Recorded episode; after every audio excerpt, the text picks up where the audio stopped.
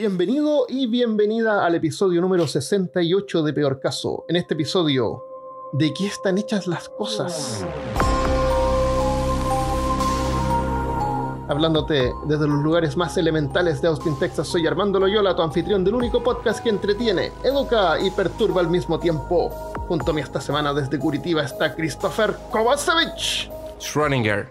Stro- Schröding- S- Schrödinger. Stromdinger. Stromdinger. Stromdinger. El sujeto del gato. Stormwind. El dueño del gato. El dueño del gato, claro. Oye, estamos caminando en el hielo. Estamos caminando por el borde de una espada en el límite de lo que nosotros entendemos. Apenas logramos concebir.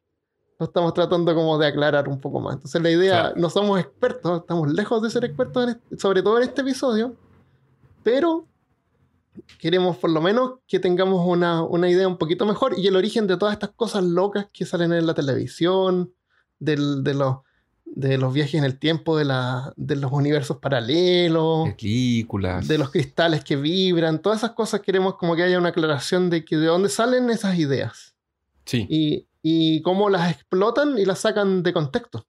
Porque ese es el problema que tenemos que, tenemos que arreglar. Poner esas cosas en contexto para que se entienda de qué es lo que estamos hablando. Entonces, eh, pensamos que lo más básico sería ver de qué es lo que están hechas las cosas. Primero tenemos que hablar sobre dimensiones, yo creo. ¿Ya? ¿Sí? ¿Sobre dimensiones, ¿qué- de tamaño o dimensiones Claro, de, de no espacio? dimensiones de tamaño. Si tú tienes una caja, tú vas a comprar zapatos y te dan el, la- los zapatos en caja. Tú tienes una caja. Los Sí. zapatos pueden estar vivos o muertos. Si es que Claro. están hechos con piel de gato. No, Y eso da, da a- a eso abre dos, dos realidades. ya, no, no hablemos de caja. Ah, Busquemos otro ejemplo. Ok. Eliminemos cosas adentro de cajas entonces. ya, saquemos las cajas. A ver, ¿qué puede ser? Un parlante. Un parlante. Ok, me parece Ya, Es, excelente. una, es como una... Ya, Ah, el no parlante la palabra- funciona la y no palabra C, funciona al mismo tiempo. Ya, tenemos un, un objeto. Tupperware. Un Tupperware, ya, perfecto. Me, encanta, Ya. me encantan los Tupperware. Me encanta lavar los Tupperwares. Es mi cosa favorita. me carga. Ya, El- tenemos un, un Tupperware. o ya, cualquier un, un objeto que tú tienes en tu mano, tú puedes mirarlo y dices, tiene, este objeto es, tiene tantos centímetros de alto. ¿No es cierto? Por ejemplo, una figura Funko Pop que tengo acá en mi mano ahora mismo. Ok. Tiene unos 7 centímetros de alto. Tiene unos 7 centímetros de ancho porque tiene un casco porque es el personaje de Skyrim. Ajá. Es mi guía espiritual que tengo acá en mi escritorio. Ujú. ¿Tienes algún manito en tu escritorio? Los tengo cerca. Tengo Cerca, a los Ellos hermanos. te, te apoyan y los miras cuando, cuando Sí. tienes penita. Tengo a los hermanos Elric junto cerca de aquí también. Al- eh, Ah, Alfonso y, y, y Eduardo. ¿Qué hermano? ¿Qué- ¿Cuáles son los hermanos del Rick? Los alquimistas de Full Metal Alchemist. Ah, verdad que me contaste, sí, sí. Genial. Ya, entonces, y además tiene un hondo, ¿no es cierto? Sí. Tiene como de la nariz a la parte de atrás de la cabeza, eso sería el hondo. De, de oreja a oreja es el ancho. Y de, la, de los pies hasta la parte de arriba de la cabeza es el alto. Esas son Sí. las tres dimensiones eh, espaciales, porque son Ujú. de espacio, ¿no es cierto? Entonces, cuando tú, cuando nos referimos, por ejemplo, oye, juntémonos en la esquina de esta calle con esta otra calle, eh, también estamos dando unas coordenadas espaciales. No estamos diciendo el alto del lugar ni el ancho, pero Ajá. nosotros sí lo tenemos en relación con el resto de lo que hay. Por ejemplo, yo sé que esta esquina es la tercera esquina desde el borde de la ciudad, no sé. Ti- Tiene una relación espacial, ¿no es cierto? Sí. Nos vamos a tener una librería, por ejemplo. Sí. Eh, aparte de dar las coordenadas, que es el- la localización, ¿no es cierto? Que la podamos simplificar con la dirección. Sí. Una calle con otra calle. Hay, hay otra dimensión más que necesitamos saber para poder eh, localizarnos. Ah, ¿Cuál el sería? tiempo. El tiempo. Porque no sirve si tú Ah. llegas a- una hora y yo voy otro día después. ¿No es cierto? Es verdad. O, o en otro, o en otro, o en otro tiempo. O en otra O en otro tiempo época que de- puede de- ser. del tiempo. Claro, yo puedo, vamos a juntar. Llegar o 20 sea, años después. Es- eso es lo mejor lo que tiene de especial cuando tú vas a la tumba de, de algún escritor famoso que a ti te gusta, por ejemplo. Tú sientes como que él está ahí en diferentes tiempos, pero están ahí. O cuando visitas la casa de Pablo Neruda, por ejemplo. O la casa de este escritor. Hay o una lugares de película- los famosos. ¿Mm? Hay una película que no me acuerdo el nombre, pero es, es- es bien interesante, que es... eh, hay un- una familia, tiene una radio en el, en el ático. Ya. Entonces, el, el, el personaje principal de la película eh, pierde al papá, que era bombero en un, en un incendio, y él registrando las cosas descubre la radio del papá, que el papá tenía Ah. antes. Ya. Entonces prende la radio y se comunica con una persona. Y con el tiempo se da cuenta de que esa persona es su papá en el pasado. Es una niña, ¿no? no, una es mujer. un, es un niño. No, es un hombre. Son dos hombres, es el papá y el hijo. una mujer. Entonces el Ah, papá genial. hablaba en la, en- en- en la radio en el pasado y él lo escuchaba en el futuro. Ya. Entonces empiezan a... De ahí cuando descubre que es el papá, le dice que no se muere, de ahí no se muere, de ahí tiene recuerdos de dos líneas temporales. Pero de ahí asesinan a la mamá. Entonces, pues, es, es genial porque el papá en- encuentran, encuentran a quien va a matar a la mamá y el papá le consigue robar la billetera. Entonces, el hijo en el futuro es policía. Entonces le dice, mándame la billetera para yo encontrar al, al tipo. ¿Estás seguro que no es mujer? Yo parece no, que la es vi. un hombre. No, no, sí es un hombre. Entonces yo Ahí- me parecía que, que era una mujer. No, una niña. y es, que- es- y es, por ejemplo, 30 años atrás. Y el Ajá. papá va y esconde la billetera en un- Sí, una parte en el ático. Y le dice, ya, buena. la voy a dejar aquí porque aquí nadie, nadie nunca toca aquí. Claro. Y después el hijo va, abre ahí mismo, al mismo tiempo que Está estoy ahí. hablando, y está ahí. Genial. Más vieja y todo, sí. Sí, parece que la vi. No sé por qué pienso que era una mujer. Eh, efecto Mandela. Ahí está. Exactamente, el efecto bandera. Eh, claro, eso es genial. Entonces, claro, por eso la dimensión temporal es importante, pero la dimensión temporal no es espacial. Sea, no se refiere al, al- al espacio que ocupa un objeto o, o al tamaño del objeto. Entonces, ahora que tenemos eso claro, que son las dimensiones, lo vamos a, a usar después. Ya, te cuento. Vamos a hablar sobre la gravedad, pero no vamos a decirlo. Para que no se es un asusten. secreto. Para que no se asusten, claro. A final del año 1600, Isaac Newton propuso la teoría de la gravedad, que explicaba el movimiento de los planetas, la Eso. luna y las relaciones, como lo que vimos, ¿no es cierto? ¿Qué es, la, ¿Qué es la manzanita que se cae? Y te pega en la cabeza. Claro, te pega en la cabeza y dice, ¿por qué esta manzana se cae? ¿Qué- ¿Por qué razón de ser tiene que la manzana se caiga al suelo? Eh, Y claro, y de arriba hacia abajo, claro. y no sé, Claro. como... El... Pero algo, hay algo que nunca logró explicar, era cómo funcionaba. Como que explicó qué es lo que pasaba, pero no explicó cómo funcionaba, qué es lo que hacía que funcionara. ¿Entiendes? Ajá, sí. La, porque el, el Sol y la Luna tienen, todos los planetas tienen influencias en- entre ellos, ¿no es cierto? La Luna tiene influencia en la Tierra y incluso eh, la Luna produce, eh, atrae la- el mar y sube la, la marea Mm, Ajá.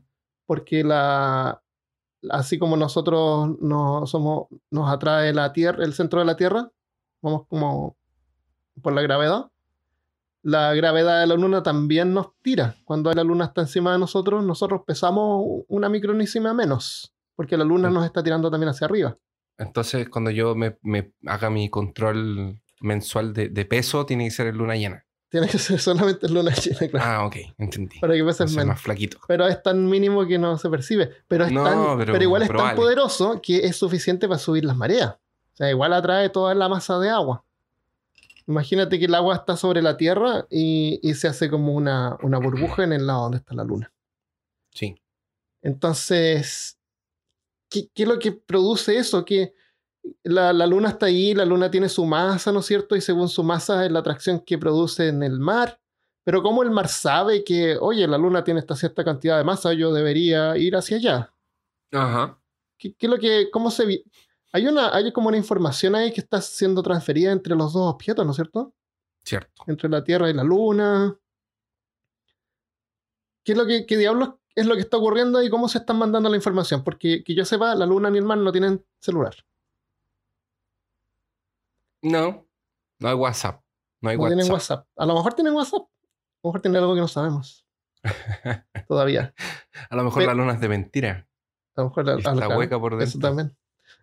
Entonces, eh, Albert Einstein, que había planteado su teoría de la relatividad por el 1909. Oye, eh, Armando, ¿Mm? déjame preguntarte una cosa. ¿Todas estas teorías están em, est- estamos en el, en como obviando el hecho de que la Tierra es redonda. O sea, si la Tierra no fuera redonda, estas cosas no sirven. Si la Tierra es plana, estas teorías son obsoletas, ¿o no? Mira, no me gusta visitar ese tema porque no me gusta darle cuerda. Pero No, si no, la pero Tierra fuera, si la Tierra fuera plana, como dicen que es plana, sería, se convertiría en redonda porque, por- porque colapsaría por, por su gravedad.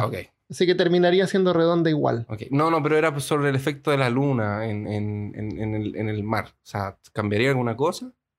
Eh, no necesariamente, ¿no? Ah, ya. No, era eso nomás. No creo, así de, de- de memoria no creo.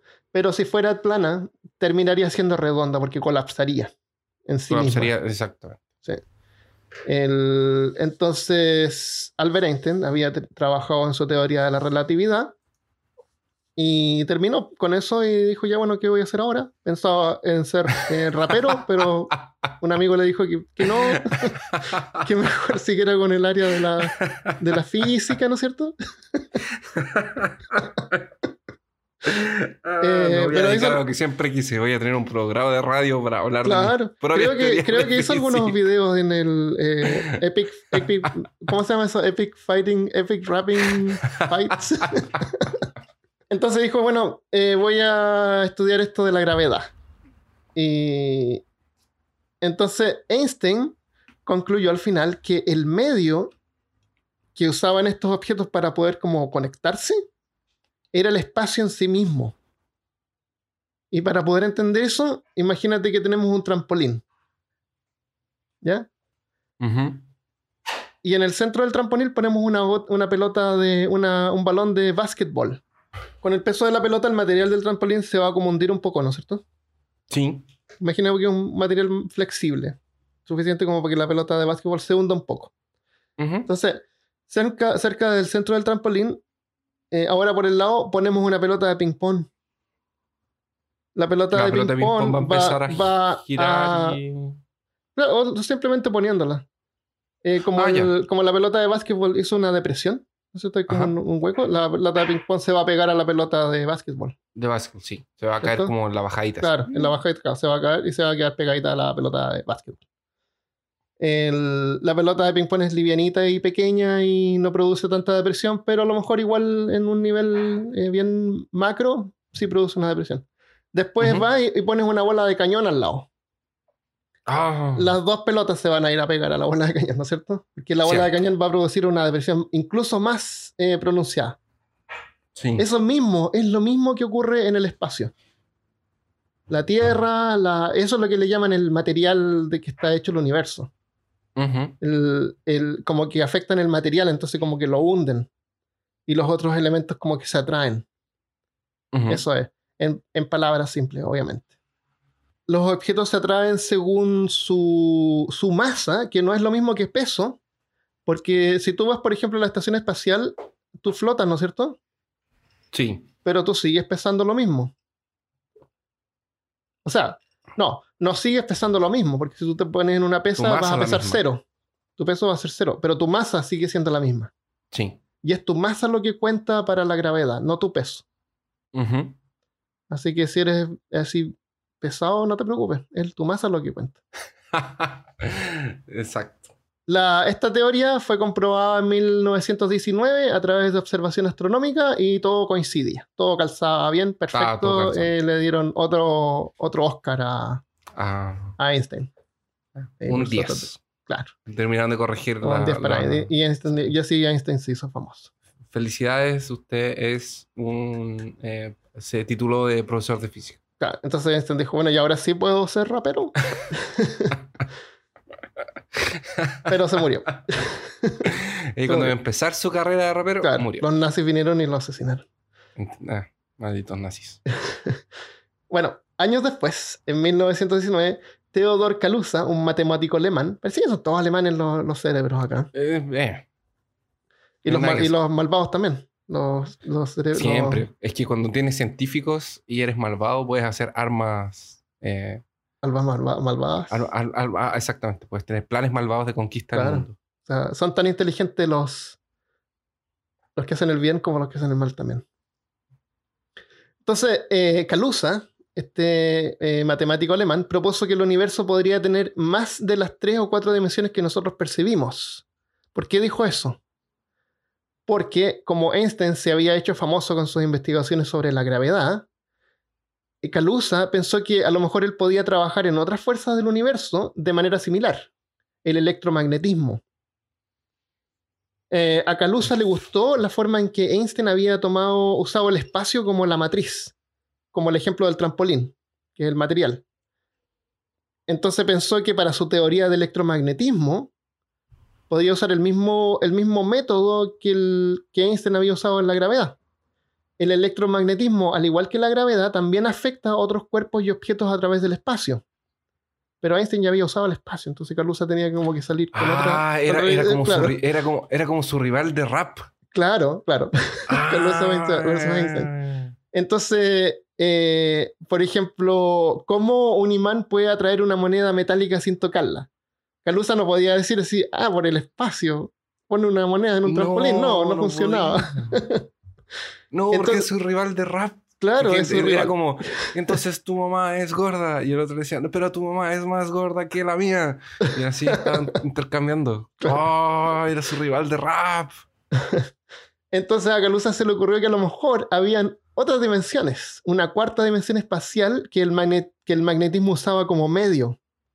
Así como el espacio era una cosa que se usaba para la gravedad, había otro espacio que era como en otra dimensión que, que usaba el magnetismo para interactuar. O sea, una dimensión extra por cada fuerza extra que, hubiera. Hasta aquí parecía pura especulación sin fundamento, pero Kaluza revisó las ecuaciones que Einstein había creado para el espacio tridimensional y luego lo extrapoló, según su idea, a la ecuación adicional, por la dimensión adicional, y en ese momento ahí se le puso el pelo blanco. ¿Viste que los científicos tienen el pelo blanco? Hay un momento en su vida en que el pelo se vuelve blanco. Es como el Super Saiyajin esa nueva ecuación era la misma que los científicos habían usado para poder describir la fuerza electromagnética. Como que coincidía. Y ahí se puso a escribir un libro. Entonces, él pensó que había encontrado la nueva, la, esquiva teoría unificadora. O sea, una sola teoría que explica todos los fenómenos físicos sin contradicciones. Hay un TED Talk, que estos TED Talks son estos que hablan la gente ideas y cosas, científicos hablan cosas. Hay un físico que se llama Brian Greene, que cuenta que Calusa confiaba mucho en las teorías, más que en la práctica, al punto que una vez que quiso aprender a nadar, lo que hizo fue él comprar un libro de nado. Lo leyó y después se tiró al mar a nadar. Y nadó. Excelente. no, no fue práctica, no. Ese es un hombre que, sabe, teoría, claro. que sabe llevar. es como teoría, cuando estudias teoría de música, pero, pero, te falta la práctica. Entonces, él pensó que si él tenía las ecuaciones en el papel, eso era suficiente. Pero para otros científicos con una mentalidad más práctica, le preguntaron, bueno, ¿y dónde está esa cuarta dimensión? ¿O dónde están esas otras dimensiones? Como dijo Carl Sagan, dijo, especulaciones extraordinarias requieren evidencia extraordinaria. Y lo otro es que tenían que demostrar que la teoría funcionara en la práctica, cuando se observaba el mundo real en detalle. Años después, en 1926, otro científico propuso que las dimensiones podían tener diferentes tamaños y algunas son muy pequeñas para verlas. Estipuló el ejemplo de si tú miras por la ventana y ves los cables eléctricos en la calle, ¿cierto? Parecen solo líneas, ¿no es cierto? Tú no ves el alto, el ancho ni nada, tú ves una línea. Pero a lo mejor eh, por ese cable está pasando una hormiga que está caminando sobre esos cables. Para esa hormiga eh, son totalmente tridimensionales y tienen un ancho. Y, pero tú no lo puedes percibir porque tú eres muy grande y la hormiga es más pequeña, lo puedes ver. ¿Entiendes? Entonces a lo mejor así hay otras dimensiones, estas, estas dimensiones extras son como más pequeñas y nosotros no las podemos ver.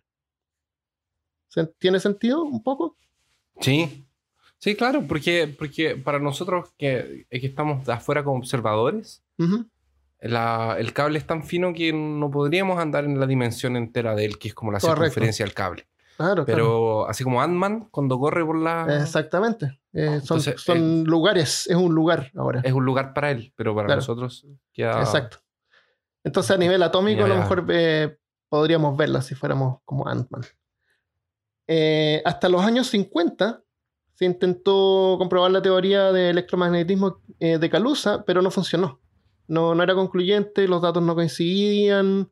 ¿Viste? ¿Te, acuerdas que en el episodio pasado eh, tú hablaste sobre esta- estos números que hay en el universo? Eh, la- las constantes universales. No Bueno. llegué a hablar de eso. Ah, parece que lo cortaba. Íbamos a hablar acá. Ah, ok. Eso.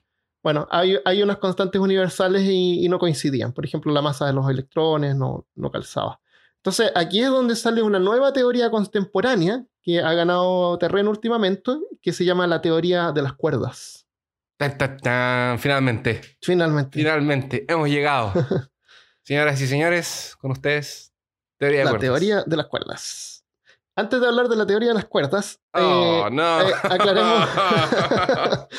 no. La gente está desesperada junto conmigo. ya, tú vas a hablar sobre de qué están hechas las cosas. Si tú empiezas a mirar algo en forma más...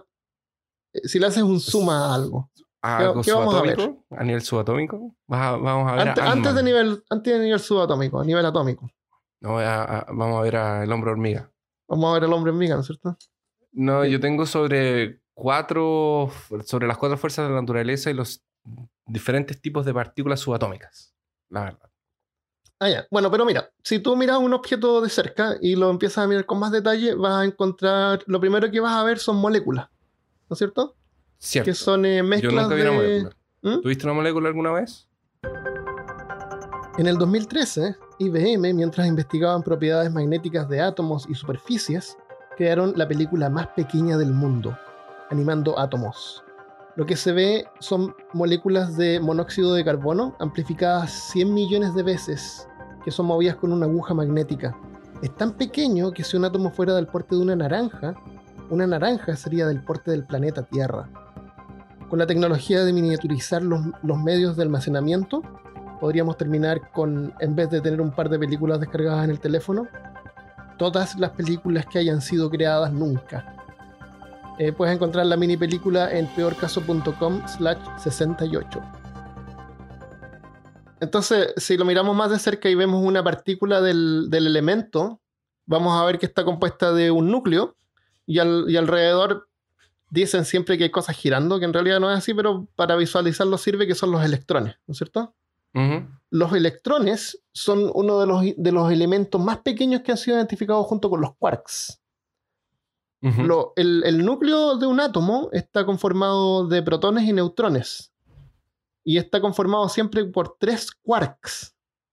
Quarks, dependiendo del tipo de quarks, conforma un protón o un neutrón. Y son siempre tres quarks. Si fueran cuatro quarks en vez de tres, ¿se llamarían quarkstetos? Ok. imagino. Eh, por eso quería hacer este episodio. Por tirar este chat. Estaba esperando por Estaba esperando horas. como por meses. Pues.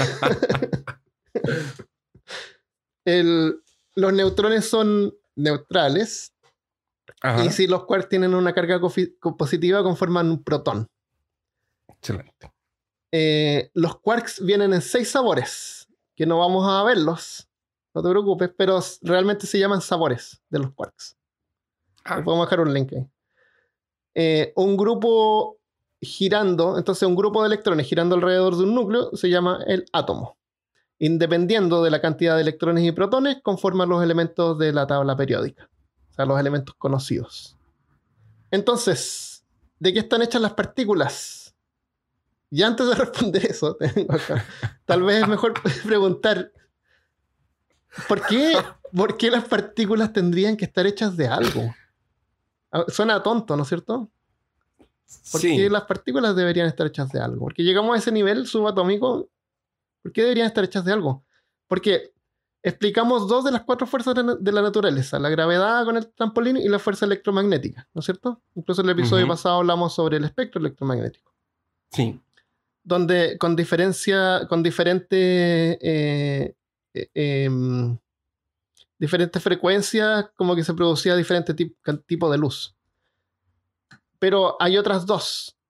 Hay otras dos cosas que son las responsables de mantener a las moléculas juntas, que es la fuerza nuclear fuerte y la fuerza nuclear, nuclear débil.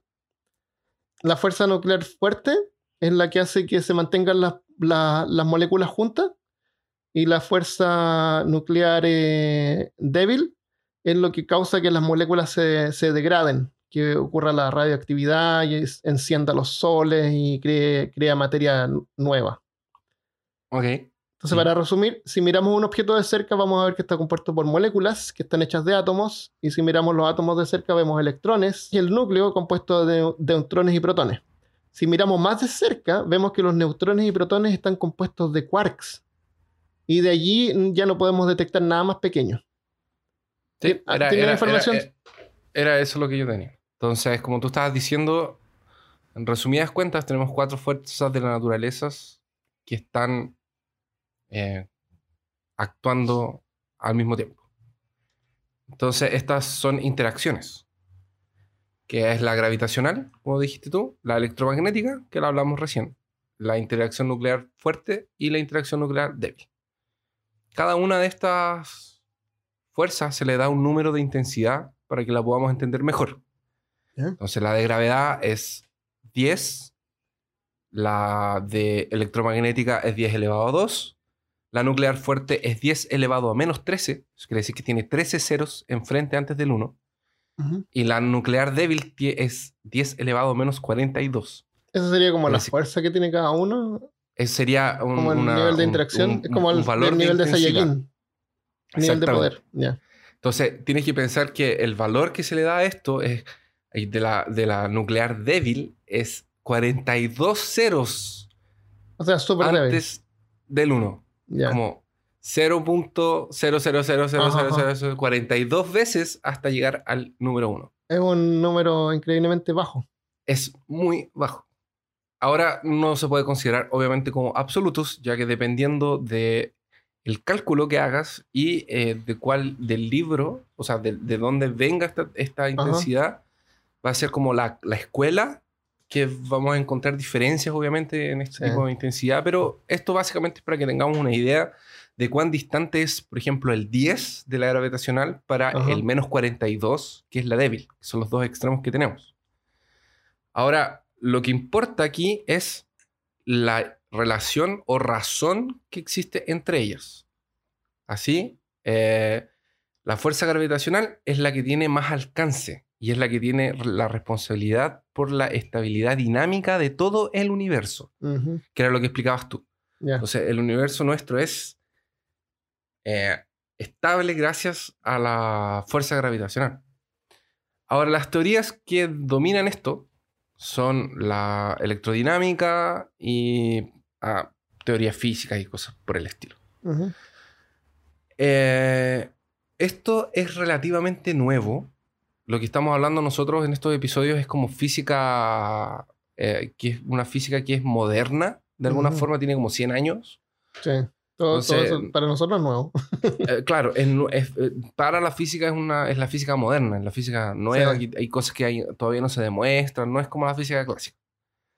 Entonces, después Ah, claro. de que abandonamos el concepto de acción a distancia, que era lo que se usaba antiguamente para hablar sobre la interacción entre estas partículas subatómicas, introducimos el concepto de campo.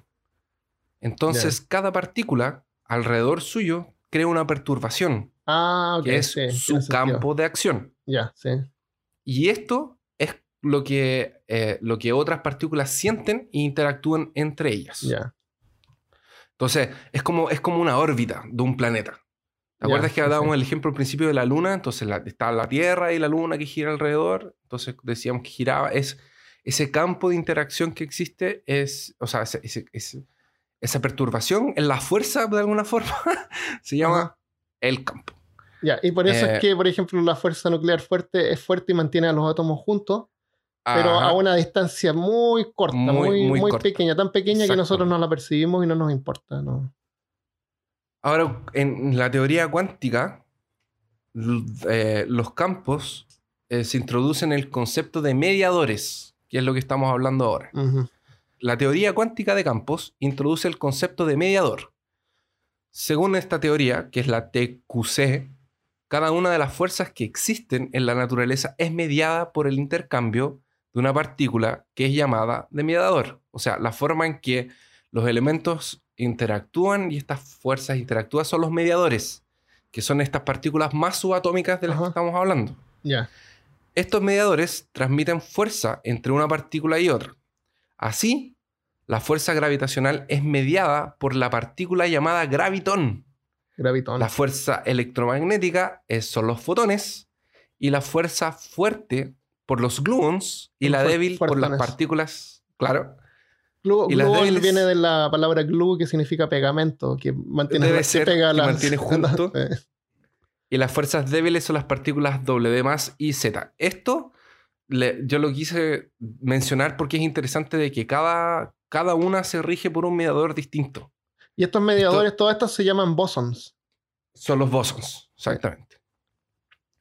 Exactamente. Todos estos son llamados de bosons. Bosons. Ahora, esto se complica un poco cuando poco. empezamos a ver interacciones entre partículas eh, a nivel de protones y cosas por el estilo. Que los protones son los que tiran los rayos de los cazafantasmas. Claro, el, el- el- la mochila de Proton. ¿Cómo se llamaba? El Proton Pack. Es un. Sí, proton pack, la- la- el equipo de protones. Hoy en día sabemos que los protones son partículas compuestas por tres quarks. Oye, no podría, no podría existir eso, ¿verdad? De los cazafantasmas, un, un Ah, rayo yo de protones, no. porque sería, Es- serían protones sin electrones. O ¿Qué sea, que un protón sin electrones? en- Nada. en- en- eh, es que en la teoría ellos están con un. En las mochilas de ellos son realmente son reactores nucleares. ¿Ya? Son, mini- son reactores nucleares que, des- que lo que ellos hacen es. Ellos desmontan. Ellos desmontan básicamente átomos. Ya, los sea, rayos que tiran son. pero no es son electricidad lo que tiran y tampoco es eh, plasma. ¿O es plasma? No, no, no es plasma. Es un rayo de protones. Es y es un un rayo, rayo que no produce, no es un arco que se hace como un arco eléctrico, sino que es un rayo No. que existe por sí un- mismo en el aire. Exactamente. Y, lo- y más o menos lo pueden controlar como un, como un lazo. Bueno, de, de hecho, si te das cuenta, en las películas generalmente y en la serie también, el rayo como que sale medio chueco, pero Claro. cuando agarran a los bichos se arquea. Sí. es algo sí totalmente fuera de, la, de este universo, por lo menos. Es- eso no puede existir. No, no es real. No puede, no Bueno, puede ser. Pero entonces, básicamente, entonces los protones son partículas que están compuestas por tres quarks. Ajá. Entonces, Porque si, se- porque si fueran cuatro, porque si fueran cuatro, serían quarks, no. Cuartetos. En- entonces serían cuartetos. Entonces, y entonces, en realidad, los protones, la interacción entre protones son interacciones entre seis quarks que intercambian gluons, que es lo de la fuerza gravitacional. Claro. Eh, incesantemente durante todo el proceso. Entonces, eh, eh, es más pequeño todavía. Estamos hablando así como de interacciones Claro. más, más, más, más, Más suaves. pequeños, sí. Eso, eso es interesante. Entonces, ¿qué, qué es lo que mantiene las cosas juntas y qué es lo que crea las cosas? Ah, y ahí viene lo que tú dijiste, que existen ocho tipos de gluons, pero eso ya es otro... Sí, no. Es otro... Es otro... a- además que mira, yo los miré y no tienen nombres graciosos, así que ¿cuál es el punto? No, ¿cuál es el punto? ¿Cuál es el punto? Así que es, así funciona más o menos la, la fuerza, las cuatro fuerzas de la naturaleza y cómo interactúan las partículas entre ellas. Entonces tenemos dos tipos de partículas, ¿no es cierto? Los, los bosons, que son como partículas que en realidad no tienen masa, no existen en un espacio físico, eh, y que son más campos, como dices tú. Y tenemos a las partículas que sí son físicas. Esas partículas, que las más pequeñas son los quarks. ¿De qué están hechos esos quarks? La teoría Pero más de las chico, pero cuerdas. si ya estamos chicos suficientes. No, Ya. esa es la teoría de las cuerdas. que- ¿De qué están Ah, sí, hechos los quarks? finalmente. Están Eso. hechos de cuerdas. Están hechos de filamentos de energía que parecen vibrar, como si fueran cuerdas. Y, y dependiendo del, de la, de la, del patrón de vibración que tienen, es- conforman el tipo de partícula que son. Eh, suena bien loco, bien, bien así como que no, no tiene razón de ser, pero lo atractivo de esta teoría para los científicos es que explica el origen común para las partículas materiales. Hay un ejemplo que pensé, pero no lo noté. Es que si tú miras, por ejemplo, un, eh, un trombón, un trombón, uno de estos instrumentos así como de una banda, estos como una tuba, ¿no es cierto? El trombón produce sonido. El, dependiendo de la forma que tiene el trombón el- y el flujo de aire, produce vibraciones en el aire que va, va pasando por el, por el instrumento, ¿no es cierto? Y Sí. sale hacia afuera. E- eso que sale son ondas, y esas ondas, de la forma que tienen esas ondas, o el sonido que producen, el sonido que nosotros escuchamos, depende directamente de la forma que tiene el trombón. O sea, la, fo- la forma que tiene el trombón le da, le, como que mm, eh, crea esa onda de sonido Sí. por su forma, ¿me entiendes? Como que lo empuja, Sí, es como una los cosa instrumentos, física. los, los instrumentos Claro. de, de, de- de- claro. de Entonces, vientos funcionan de esa forma. entonces, si tú lo miraras al revés y tuviéramos la tecnología para poder analizarlo, según la- el sonido que sale, tú podrías eh, interpolar la forma que tenía el instrumento. Sí, De hecho, así brutalmente tú puedes decir, tú, bueno, no a lo mejor nosotros dos, pero a lo mejor eh, eh, Christopher de la Dimensión C, que es músico, escucha un sonido de una trompeta o un trombón y puede decir, ah, eso es un trombón, eso es una trompeta, esa es una Ajá. flauta. Va a identificar el instrumento, ¿no es cierto? sí. Entonces ya estás identificando el instrumento y estás identificando su forma. Entonces, si tú lo miras en forma más pequeña o más detallada, a lo mejor tú podrías decir la forma que tiene el objeto completo o en la forma que tiene la partícula, dependiendo de la vibración de, la- de las cuerdas que tiene adentro. ¿Entiendes? Eso es lo que define la forma que tiene la, la- la partícula. Es por eso es que define lo- la materia. Eh, tú puedes decir, ok, esta- estas cuerdas vibran de esta manera, tienen esta forma. Esto es un quarks. Ah, ok, tiene sentido. ¿entiendes? Claro. Entonces, Porque como ya dijimos- estamos hablando de niveles tan pequeños que no se puede. La única forma de medir es midiendo ese tipo de parámetros para saber que existen. Claro, e- es bien difícil poder calcularlos y de hecho todavía no se ha logrado demostrar. El problema es que según, el, según los científicos, cuando estudias la matemática de la teoría de las cuerdas, encuentras que esto no funciona en un universo de tres dimensiones espaciales. Y tampoco en cuatro o cinco o seis. Estudiando las ecuaciones, puedes ver que esto solamente funciona si el universo tiene 10 dimensiones espaciales y una de tiempo. Y esto es lo que apunta a lo que hablamos al principio y apunta a la teoría de Clut que el universo puede tener eh, más dimensiones que nosotros no podemos ver. Entonces, ¿cómo vemos, cómo podemos de- de- demostrar esto si no, no las podemos ver? Podemos medirlas a lo mejor. Entonces hicieron lo que se llama el acelerador de partículas o el Large Hadron Collider que está en Suiza y es un anillo que mide 27 kilómetros de superconductores magnéticos con estructuras alrededor que detectan partículas que van pasando y las aceleran casi a la velocidad de la luz. ¿Tú, te- tú viste la película eh, Iron Man 2? La vi hace poco. Iron Man 2, para el que no se acuerda, él tiene un problema con su reactor que tiene en el pecho que se está como, lo está como matando Sí, y descubre que su padre había eh, ideado un elemento nuevo y lo había dejado oculto en, un- en una maqueta. sí, ¿te en una maqueta. Sí. Entonces él pesca la maqueta, la analiza y descubre que esto es un elemento. Entonces él tiene que fabricar este elemento, porque con ese elemento eh, iba a poder reemplazar en la parte nuclear Sí, así no de su reactor y claro, que no lo matara. Entonces, para crear este elemento, él hace ahí en su oficina, en su laboratorio, un, eh, un acelerador de partículas. Te- no sé si te acuerdas de esa escena, pero es graciosa porque primero no mide más de 5 metros de, de diámetro. Eh, pone un montón de tubos y están todos sujetos como en libros, en, en lo que pueda pillar, están colgando, algunos están amarrados al techo. Y llega alguien así y le dice, señores Stark, eh, y viene con una, con una carpeta, dice, ah, esto es lo que necesito, y pesca la carpeta así y la pone así como para ajustar la altura. O sea, es súper crudo y al lote, y esto tiene que ser, pero tan preciso que esa escena es imposible, pero totalmente salida de la fantasía. Y, y al final tiene esto, y, y mientras lo empieza a funcionar, todo vibra y se mueve y crea el elemento nuevo. Excelente. Entonces, esta mega máquina, la- el Large Hadron Collider, el, el nombre en inglés eh, es acelerador de partículas, pero este en particular, el nombre que tiene es Large, eh, es el acelerador de partículas grande. Ajá. Eso es lo que se le ocurre a los científicos, porque parece que ya hemos- habíamos visto que los científicos no tienen imaginación para los nombres No. de repente. Así que se llama grande. Esta, esta máquina dispara dos partículas en distintas direcciones, una por cada lado, cerca a la velocidad de la luz. eh, a veces ocurre que estas partículas chocan de frente. Y la esperanza, y, y pueden medir la, la, energía que se produce en el choque, la energía que tenía la partícula antes y la, la energía que queda después.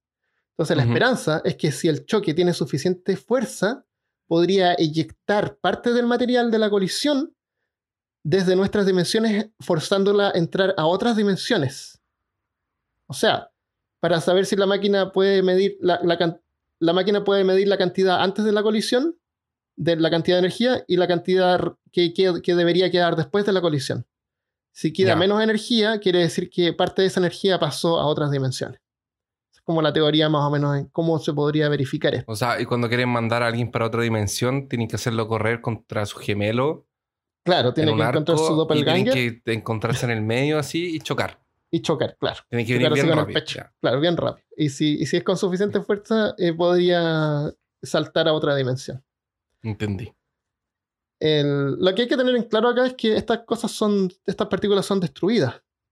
Y parte de su energía pasa a otra dimensión. Acuérdate que la, la velocidad de la luz eh, quiere decir que la materia se convierte en energía pura. Sí. Entonces, cuando se convierte en energía, el- esta se disipa, se separa, no, no queda el mismo elemento compuesto de- en otra parte. ¿Entiendes? No es como, esto no sirve para viajar a otra dimensión.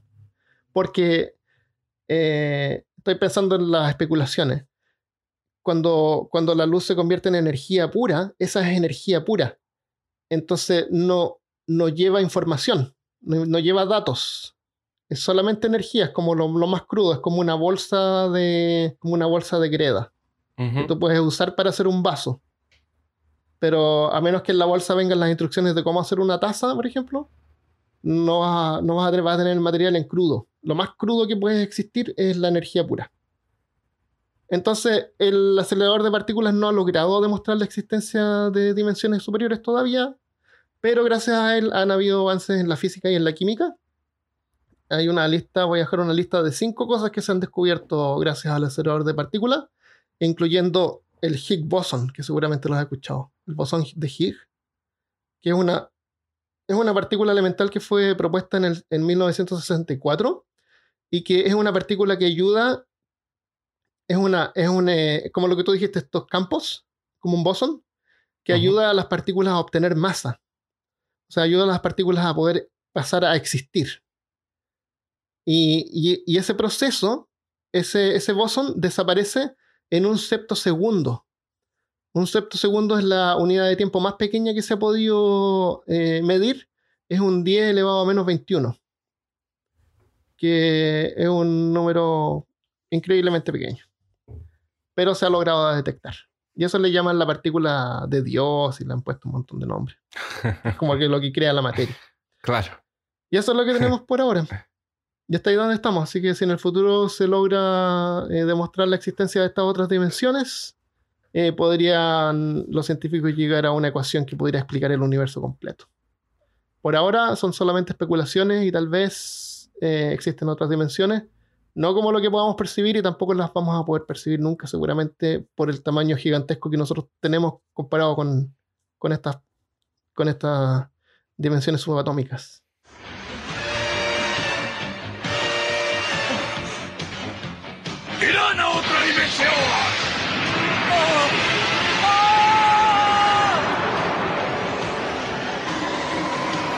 ¿Tú, puedes colocar un audio aquí en, en- en el podcast de, Sí. para el final que diga ¡A otra dimensión! del saga de Géminis, de Géminis, por favor. Ya, si me lo mandas. Lo voy a mandar. Ya. Y después sale algo que Chan agregar? gritan así. "¡Ah!". Eh, para los que nos han escuchado hasta acá, eh, gracias por escuchar. Espero que lo hayas disfrutado. Dale, no, no Gracias tengo- por ¿Qué acompañarnos en sacamos con hablar? Claro. En nuestra Pero- épica, en nuestra épica, este ha sido nuestro viaje épico por física cuántica durante tres episodios. Claro. Nunca más nos piden. ¿No tenemos nada más que agregar? Ah, Eh, tenemos un par de aclaraciones del episodio anterior. sí. Son dos pequeñas aclaraciones. Eh, una es que habíamos mencionado que teníamos unos bastoncillos que detectaban los colores. Eso se llaman Son- conos. Conos. Eso. eh, los bastoncillos eh, detectan como la luz. Y lo otro es la pronunciación de, de Schwarzenegger. Schwarzenegger. De Schwarzenegger. De Schwarzenegger, que el, el el- gato de Schwarzenegger. Así que buscamos en, eh, en la internet y encontramos un documental de un, eh, de un científico, de uno de los científicos más grandes de nuestra era. ¿Cómo se llama? Sheldon Cooper. El doctor Sheldon Cooper. Claro, encontramos un documental de él, así que vamos a poner un audio donde él, él mismo lo, lo pronuncia. In 1935, Erwin Schrödinger, in an attempt to explain the Copenhagen interpretation of quantum physics, he proposed an experiment where a cat is placed in a box with a sealed vial of Y poison. ahí está, así como se pronuncia Schrödinger. Schrödinger. Stra- Stradal. Eh, antes de- tenemos algunos saludos. Tenemos saludos. Eh, partamos por, eh, por Instagram, ¿te parece? Me parece. En nuestro eh, post del episodio anterior, eh, Chaos Airsoft Speed, excelente nombre, nos colocó aquí. Cuando escuchas el capítulo y no sabes si estás confundido o es- estás entendiendo todo. En un universo paralelo, en un universo paralelo lo entendí todo y en este universo acepto que por momentos no entendí. Oh, Saludos desde Costa Rica. Muy buen episodio como siempre. Gracias, Cabos. caos. Ocheos. O Cheos. Emily nos dejó un mensaje en la página. Dice: ¿Será que en otra dimensión el gato se transformó en zombie? Jaja, me encanta escucharlos. Espero ansiosamente cada lunes porque ya escuché todos sus capítulos. Un comentario adicional. Algunos dicen que falta seriedad y a mí eso es lo que me gusta. Tienen el balance perfecto. Saludos desde eh, Cauquenes, Chile. Saludos, Cauquenes una- es súper bonito. Entonces tenemos otro de la página. mm, Entren a nuestra página en, en- en internet, a peorcaso.com. Dejen comentarios en los, epi- en los episodios. Y recuerden que tenemos página nueva. Armando hizo un, un- un trabajo excelente. ¿Todavía es Y nueva? Está todo organizado, bonito, colores. Y, ¿Por cuántos episodios la podemos considerar nueva todavía? Eh, yo creo que todavía podemos. Ah, qué bueno. todavía es nueva. Así que sí, está lleno de información en los episodios y resúmenes. Eh, Jorge León nos dejó otro comentario que dice: Saludos desde Montevideo, Uruguay. Como muchos, los escucho desde mi trabajo. Me han ayudado mucho desde que comencé a trabajar hace seis meses, coincidiendo con el momento en que descubrí su podcast. El primero que empecé a escuchar y me incitaron a conseguir nuevos podcasts a escuchar, pero peor caso tiene el mejor tema para mi gusto. O sea, porque somos misceláneos. Qué bueno. Eh, eclécticos. Claro. Gracias, Jorge. Ahora el motivo de mi mensaje. Ah. Es que en Ah, el episodio hay más. anterior del efecto Mandela tocaron el tema de la mecánica cuántica y del gato de, Schwarzenegger. de Schwarzenegger. Schrödinger. Schro- Schro- Schrödinger. Me recordé de un canal de YouTube que me ha enseñado de este tema llamado Quantum Fracture. Este canal me ayudó a entender mucho más del tema de física cuántica y uno de los experimentos que más me atrae y que más preguntas traen a mi cabeza es sobre un experimento llamado experimento de la doble rendija. Y la ah, ese mensaje lo vi. Sí, le respondí. es, tú le respondiste. O sea, es la respuesta al gato de De y llamándolo de la mejor forma, sencilla, una respuesta, por favor. Oye, pero, pero esto yo no lo entendí porque eh, de eso fue de lo que hablamos en ese episodio y en la misma página un poquito más arriba habían fotos y animaciones de... No, de es que él debe haber comentado antes de, debe haber comentado en el episodio nomás. No Mm, No lo escuchó, antes de escuchar. Yo, yo le respondía y le puse que seguramente había escrito esto antes de haber escuchado el episodio, porque justamente de eso fue lo que hablamos. Exactamente. A menos que escuchó el episodio de la dimensión B, Eh, donde hablamos de aquí. extraterrestres. En vez Exactamente. de... Ojo, lo más extraño de todo es que la física común nunca me gustó, pero creo que el tema existencialista de la física cuántica me atrapó mucho. Eso es el Mi tema esposa y yo existencialista, siempre la parte filosófica. Cada quien en su trabajo y por la noche discutimos el episodio. Genial. Muchas gracias. Muchas gracias. Eso eh, te da como para, pens- para pensar y considerar así de cómo, de qué es lo que están hechas las cosas y cómo funciona el universo. Sí, Somos parte del universo, somos, somos eh, polvo estelar. somos polvo estela. Fernanda Medina dice: Un hallazgo su podcast. He, estado, he escuchado dos episodios y genial. Me siento menos friki. O, o más quizás. Pero mucho menos sola en eso. Ahora estoy poniendo todos mis esfuerzos en criar un nerding de 8 años que cree que su madre debería estar exhibida en un museo por ser tan rara. Con orgullo, obviamente. Una mamá geeky a los 8 a los 8 de un niño hombre. Ayuda mucho sin necesidad de perderse en traducción. Y podcasts como el suyo de verdad me alivian la pega en demostrar que hay más adultos, adultos jóvenes con la misma onda. Gente con las mismas inquietudes, motivaciones y que abordan temas que a ellos les llama la atención, pero que en boca de un profe, una gran parte de ellos, por lo menos de escolares, les matan todo el ímpetu inicial y se vuelve una bosta. Seguro escuchando más episodios y es muy probable que a mí que haga mi aporte en Patreon se lo merecen. Excelente trabajo, chiquillos. Un abrazo desde la comuna de Las Condes, Santiago. Muchas gracias, Fernanda. Muchas gracias, Fernando. Es verdad lo que dice y, un- y es súper triste que los profesores de repente no tienen la pasión para poder eh, enseñar o transmitir el- la, la- transmitir la, la curiosidad que se necesita para aprender porque el- lo que tú aprendes tú lo absorbes, no se puede empujar. En el colegio o en la escuela cuando te enseñan generalmente lo que te hacen es memorizar y eso no es aprender No. aprender tiene que ser un- una, algo que tú haces en forma volun- voluntaria porque quieres, porque quieres, porque tienes curiosidad. Entonces los profesores, aparte de transmitir este, esta- este conocimiento, deberían también eh, promover la curiosidad. Porque eso es lo que hace que la gente aprenda, en mi opinión. También creo. Así que esto hay un montón de cosas que son interesantes y no porque un profesor eh, mala onda o era aburrido te explicó, no es razón como para dejarlo botado, de repente vale la pena echarle otra mirada y hoy en día con tanta información que hay en internet como este mismo podcast es súper fácil poder eh, acceder a Yo otros puntos tiene- de vista. Tiene que ver también con la madurez, porque de repente agarramos temas cuando somos. Por ejemplo, cuando yo estaba en, en el colegio. O sea, creo que, creo que cuando yo estaba en el colegio no me gustaba mucho la literatura. O yo no sabía que me gustaba leer y escribir y, y la parte más como humanista. Siempre me consideré más científico.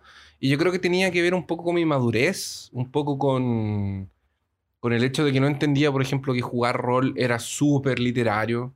Claro. Eh, de la- de- o el, hecho de, de que me gustara ser maestro de rol también era súper literario. Eh, y creo que tenía que ver un poco con eso, con mi madurez en el momento, la gente también que rodeaba ese, ese, ese- en el curso de la escuela, tal vez las personas que compartían conmigo eh, ese curso, los que les gustaba la parte literaria no, no eran los más, no sé, no me llevaba bien con ellos, entonces siempre me iba mejor con los científicos, los profesores también. Entonces, filosofía, castellano, historia, nunca, fueron cosas que siempre me gustaron, pero que en el colegio nunca me engancharon. Exactamente. Yo creo que el, la- la- el sistema educacional debería de repente modernizarse. Estaba viendo el otro día un, un video de, de cómo este sistema está de- hecho para trabajadores de fábrica. Sí, Que lo- la, la- cuestión de la campana, que a los horarios y los Ujú. uniformes, y que llegar a la hora, irse a la hora, y que la campana, y hay que pedir permiso para ir al baño. O sea, lo único que están haciendo, el único interés que tienen es crear eh, obreros. sí. Y yo creo que eso debería cambiar. El Así que, eh, espérate, como tú dices, Ah, la, la educación eh, no necesariamente debe ocurrir en el colegio o en la escuela, eh, puede ocurre durante toda tu vida. Y la información está disponible ahora. especialmente ahora que tenemos Sí, internet. es genial, es el mejor tiempo que, exist- que ha existido para poder aprender. ¿Quieres dar uno más o lo dejamos ahí para cerrar con esa No, el último, el tan último. poderosa? El último, el último, para salir más leves. Eh, en los peores es que se lo estoy debiendo. En los peores trabajos, Daniela Velázquez comenta lo siguiente: ja, ja, ja, ja, ja. Ustedes son tan crueles y yo pensaba que el malo era Christopher. Yo, yo, ¿Qué es malo? Yo. Mírale la barbita ahí. que yo no estaba en el episodio de, de, de- trabajo. No importa. Y yo, y, oh, Ah. mira, me llegaron las palabras de Cristian y pone una carita triste. Estoy en una situación ahora en la que me quiero arrancar la cabeza, pero en realidad ustedes mejoraron mucho mi día de trabajo. Saludos. Fuerza, Dani. Fuerza, Dani. Fuerza, fuerza. No Oye, un, eh, un último saludo a los que nos dejaron mensajes en YouTube también. Eh, saludo Ya. para Diego del Valle, Luis Nina, Josías Guevara y J. Lima Wama- Wan- Wamanyali. Waman Yali.